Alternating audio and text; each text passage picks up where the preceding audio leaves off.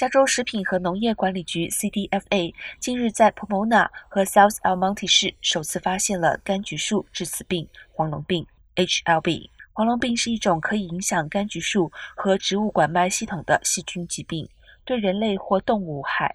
不过，一旦柑橘类树木感染黄龙病，便无药可治，结出的柑橘苦涩、形状怪异，果树最终死亡。为了防止黄龙病扩散，相关单位扩大了柑橘树隔离。范围涉及洛杉矶县、城县、河滨县、圣伯纳蒂诺县和圣地亚哥县部分地区。隔离区范围是按照黄龙病发现方圆五里的范围设定。